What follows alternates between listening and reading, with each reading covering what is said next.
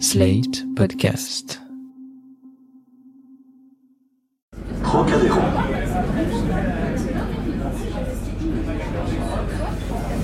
Néandertal, un podcast de Slate.fr en partenariat avec le Muséum national d'histoire naturelle.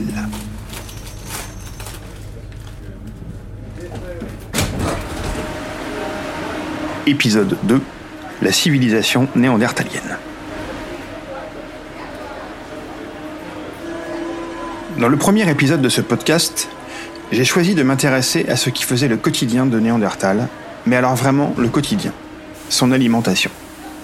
En interrogeant des spécialistes de ces questions, j'ai eu l'occasion d'apprendre qu'il n'était pas uniquement un charognard mangeur de bidoches, mais qu'il mangeait des plantes, des graminées, ancêtres des céréales, dont certaines étaient cuites, et même qu'il mangeait des bourgeons ou des moisissures pour soulager ses douleurs. Mais alors, pourquoi Néandertal a-t-il cette image de crétin, et pas que chez nous, au point qu'un journaliste américain a pu dire de Donald Trump qu'il s'était pourvu, je cite, d'une administration de Néandertaliens. Pour ce deuxième épisode, j'ai décidé de me pencher sur ce qu'il va bien falloir commencer à appeler une civilisation néandertalienne, avec ses codes, son fonctionnement et même un peu sa philosophie. J'ai eu pour cela la chance de pouvoir m'entretenir de vive voix avec Marilène Patoumatis et au téléphone avec Pascal Depape, tous deux co-commissaires de l'exposition Néandertal qui se tient au Musée de l'Homme à Paris jusqu'au 7 janvier 2019. Et en y arrivant, justement, au Musée de l'Homme, j'ai demandé à Marilène Patoumatis d'où Néandertal tirait sa réputation de brute épaisse. Ben, le problème pour euh, les Néandertaliens, c'était euh, qu'ils ont été découverts trop tôt. Euh, notamment la pièce euh, hein, c'est-à-dire la, pièce sur laquelle après on a défini l'homme de Néandertal, a été découverte en 1856, euh, donc en Allemagne, hein, près de Düsseldorf. Et euh, comme aurait dit la palisse, c'est avant 1859. C'est-à-dire c'est avant la théorie de l'évolution donc formulée par Charles Darwin. Le paradigme qui, existait était que nous étions tous des descendants des fils de Noé. Donc nous n'avions pas d'ancêtres. Alors de ce fait-là, évidemment, comme il avait des caractères anatomiques très différents de, l'homme moderne, tout en ayant quand même une ressemblance, évidemment, tout ça on a dit c'est un, un- un humain moderne, puisqu'on ne pensait pas qu'il y avait d'ancêtres euh, aux, hommes, et on a dit c'est un crétin, c'est un, malade, un pathologique, il a des rhumatismes, voilà. On considère toujours Néandertal quand même comme euh, très primitif. On a retrouvé d'autres squelettes, mais qui confirment euh, ses caractères anatomiques particuliers. Et comme on est dans cette vision maintenant de l'homme sage, puisque nous avons un ancêtre commun avec ces sages, donc il y a le fameux chaînon manquant. Donc, dès qu'on va trouver des ossements, on va dire ah ben ce sont des hommes sages, sont ce fameux euh, chaînon manquant. Et euh, Néandertal, il va être un bon candidat. Après, il va y avoir les pitécanthropes un peu plus tard. Mais voilà, donc après avoir été un, grand malade, un grand crétin, maintenant il est un homme sage. Et après, là aussi, euh, il faut bien voir que les savants ne vivent pas hors les murs comme ça, d'une façon. euh, ils sont dans une société, ils ont bien sûr, euh, ils sont entachés, si je veux dire, parfois, malheureusement, des idéologies de l'époque. Et donc là, évidemment, c'est aussi la grande période de l'industrialisation, la colonisation qui s'intensifie et des idéologies nauséabondes qui s'appellent par exemple le racialisme. C'est l'époque où on va non seulement classer les humains, mais on va les hiérarchiser. Néandertal est donc sorti de sa grotte au mauvais moment. Pas étonnant qu'il passe pour l'idiot de service. C'est toujours bien d'avoir un idiot avec soi, ça permet de se sentir plus intelligent à peu de frais. En plus d'être une brute, on soupçonne Néandertal d'être un être frustre, seulement capable d'émettre de vagues grognements. Mais depuis quelques années, et grâce entre autres à quelques découvertes, un certain consensus s'est fait autour de l'idée que Néandertal était capable d'articuler un langage. Mais pour comprendre comment on en est arrivé là, il faut faire un petit détour par une activité chère à notre nouveau président, la chasse. Quels étaient donc les outils employés par Néandertal pour chasser Et que nous disent-ils? C'est quand même rudimentaire. On se retrouve avec euh, des bolas, on se retrouve avec des, épieux en bois, donc pointés, passés au feu ou pas, des lances et des couteaux. hein. Donc euh, voilà, un manche en bois avec un lame, enfin un, éclat euh, taillé en, point. Et on sait très bien qu'il faut euh, pouvoir aussi dresser des stratégies avant de partir à la chasse. Il faut un langage articulé. Et je prendrai comme exemple, parce que j'ai la chance de, vivre au, au, Kalahari, donc au Botswana, chez les San, hein, qu'on appelle les Bushmen, ou les Kung, euh, du Kalahari euh, et, et j'étais frappée justement par, par le fait que voilà il y a quelqu'un qui va aller chercher une ressource quelconque qui revient et qui, qui, qui explique au groupe qu'il a vu des, des traces d'un coup d'eau euh, que c'est un mâle qu'il a tel âge qu'il est passé il y a combien de temps euh, qu'il est fatigué pas fatigué malade pas malade. Bref il va tout raconter. Et à partir de ce, de ce qu'on euh, on entend, eh ben, est décidé ou pas la chasse. Et donc ça, c'est des choses importantes. Et on voit pas sans langage articulé comment expliquer les stratégies de, de chasse. On est obligé de, vraiment d'avoir ce langage. Donc bref, plein plein de choses. Si, on enterre seulement, etc. Si on, est, on, peut concevoir des chaînes opératoires euh, comme pour la taille de certains objets, que ce soit les bifaces et autres. Voilà, ça veut dire qu'il y a des capacités cognitives qui sont présentes et c'est même certaines sont associées aux capacités cognitives nécessaires en langage. Donc, évidemment, même dans les comportements, on voit très bien que il y a beaucoup de capacités cognitives mises en jeu pour chasser, par exemple, et que euh, elles, sont là aussi en, support et elles montrent pas que les Néandertaliens avaient un langage articulé. Évidemment, euh, le langage articulé, tout ça, ça a été beaucoup débattu, mais ça maintenant, je ne vois pas comment on peut euh, encore considérer qu'il n'avait pas de langage articulé. Euh, au niveau de, de, bien entendu, de tout son artisanat, c'est-à-dire notamment toutes les méthodes de taille, euh, d'outils lithiques, on, on, a évidemment énormément changé d'avis puisqu'on a perçu beaucoup de techniques différentes, une grande diversité toujours sur un fond commun, hein, qui est stable, qui est caractéristique des Néandertaliens, sont vraiment des conservateurs quand même. Mais ils font des, des innovations dans la, au niveau technique. Donc là aussi, ça a beaucoup changé. On a vu qu'il y avait aussi des traditions culturelles. C'est-à-dire que c'est pas un bloc comme ça monolithique de 350 000 ans, parce que les Néandertaliens, c'est 350 000 ans au moins, moins 350 à, à moins 30, euh, et sur toute l'Europe, du Pays de Galles jusqu'à la Sibérie et un peu l'Ouzbékistan et le Proche-Orient. Néandertal était un grand chasseur et fabriquait des outils. Et pour chasser, pour tailler des pierres, il faut pouvoir parler. Pour coordonner les actions. Pour transmettre le savoir au reste du groupe. Parce que c'est la meilleure méthode pour assurer au mieux la survie du groupe. Mais si on a longtemps pensé que Néandertal n'était pas capable de parler, c'est que l'on n'avait pas, jusqu'à la fin des années 80, pu trouver un osioïde, cet os situé au-dessus du larynx, en dessous de la base de la langue, le seul os de notre corps à ne pas être articulé avec un autre os. C'est grâce à lui que je peux émettre des sons intelligibles. Le langage, c'est évidemment la base d'une vie en société organisée. Et la société néandertalienne était organisée, comme en attestent d'autres faits, et notamment celui-ci. Néandertal prenait soin des siens, et maniait même le bistouri à l'occasion. Il fait un petit peu un petit peu de chirurgie entre guillemets, et ben, euh, sur un crâne de Crapina, il a probablement levé une petite tumeur, parce qu'on a des traces qui montrent qu'il a sûrement levé, ça faisait faire comme un petit œuf au-dessus du, crâne. Bref, il a, il a quand même quelques interventions.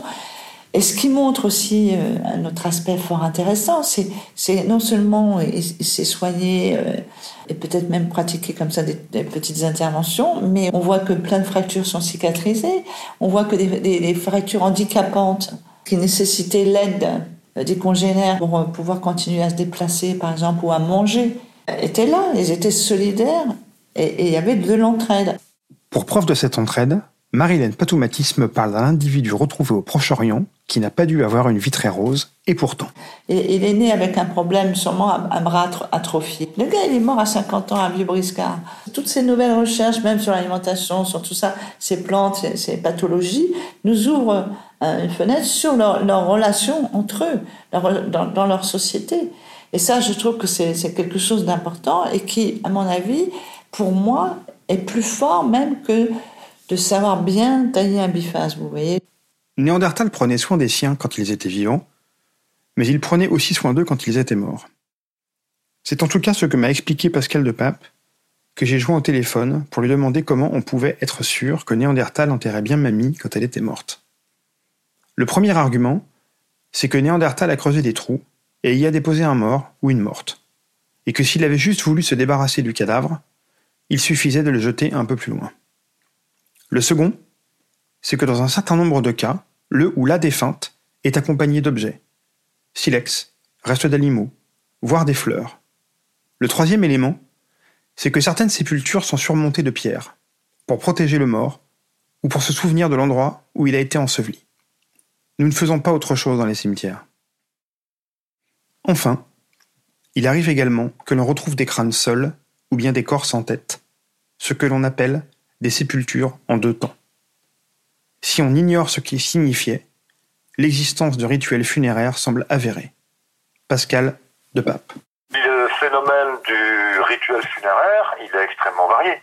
Les Néandertaliens enterraient un certain nombre de morts, on ne sait pas s'ils enterraient tout le monde, ça c'est un boule de gomme. En tout cas, on, en a retrouvé, on a retrouvé un certain nombre de sépultures, donc ils enterraient quand même un certain nombre de morts. Il ne semble pas qu'il y ait eu de différenciation, parce qu'on retrouve à la fois, on retrouve des hommes, des femmes, mhm. des, enfants, des bébés, même un fœtus, etc. Donc ils n'ont pas fait de tri. Évidemment, la première idée qui me vient, c'est d'associer rite funéraire à religion. Est-ce que j'ai raison? Je pose la question à Pascal de Pape. Je suis un peu gêné quand on associe culte des morts et religion. Peut-être que je n'ai pas de religion ne signifie pas que je me débarrasserai du corps de mes proches en les balançant dans une décharge publique. La trace d'un rite funéraire ne signifie pas trace de religion. Ce que l'expo Néandertal au musée de l'homme montre aussi, c'est que Néandertal pouvait être cannibale. Pas pour se nourrir, car il ne manquait de rien, ou presque, mais pour des raisons rituelles. J'ai donc demandé à Pascal de Pape des explications à ce sujet. Bah, il, y a deux, il y a deux grandes familles de cannibalisme. Cannibalisme strictement alimentaire, on va l'évacuer très très vite. Il y a cannibalisme entre guillemets rituel. Euh, on s'approprie le souvenir ou les qualités d'un ancêtre ou d'un proche en, ingérant tout ou partie de son corps une fois, euh, une fois qu'il a disparu. Quoi. Ça, c'est de l'ordre cannibalisme. Le cannibalisme, c'est essentiellement dirigé par deux choses. C'est soit la gestion de tout ou partie du corps de quelqu'un d'autre, a priori plutôt un ennemi, souvent pour s'approprier un certain nombre de ses qualités, mais ça peut être aussi simplement par désir de vengeance. Voilà que le portrait que j'ai tracé dans ma première partie d'un Néandertal peu porté sur le conflit en prend un peu pour son grade. Néandertal connaissait le conflit, et les groupes pouvaient en affronter d'autres, pour des raisons qui nous échappent encore. En tout cas, ce qui est certain, c'est que Néandertal a cohabité avec nous, les sapiens sapiens, et que si nous sommes toujours là, lui a disparu depuis plusieurs dizaines de milliers d'années. Est-ce que c'est parce qu'on lui a mis la pâtée?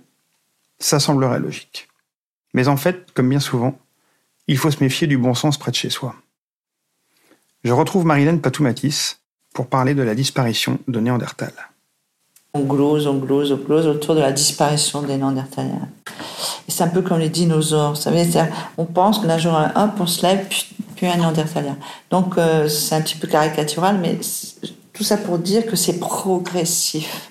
Première chose. Deuxième chose, il faut voir, donc, replacer hein, les Néandertaliens un très vaste territoire, très faible démographie.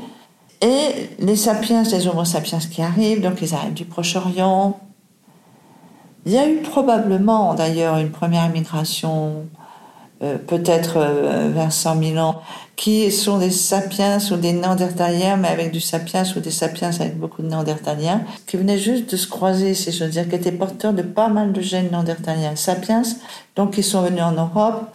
Bref, mais toujours la plus grande, celle dont on parle, c'est toujours l'arrivée vers 43, 45 000 ans, des hommes modernes, dits modernes, sapiens qui arrivent du Proche-Orient. Et là aussi, remettons le contexte, ils arrivent par petits groupes. Ce n'est pas les arbres d'Attila qui déferlent sur l'Europe, pas du tout. Ce sont quelques-uns, des petits groupes. Euh, avec des espaces-temps énormes. Ça se trouve, il y a peut-être eu un groupe et puis après, 100 euh, ans après, un deuxième, parce que nous, on en est là. Pour nous, le contemporain euh, n'est pas contemporain en réalité. C'est-à-dire qu'on ne peut pas savoir, c'est nous, on est ensemble, là, on est contemporain vraiment. Mais là, nous, on ne pourra jamais dire ça, même si j'ai des, ossements de néandertaliens, des ossements de sapiens, qui sont pas loin, peut-être que c'est 100 ans quand même qui les séparent. Bref, ils arrivent. Ils sont très peu nombreux. Il arrive probablement par les Balkans. Donc, qu'est-ce qui se passe? C'est que on est persuadé que certains néandertaliens n'ont jamais vu un, sapiens.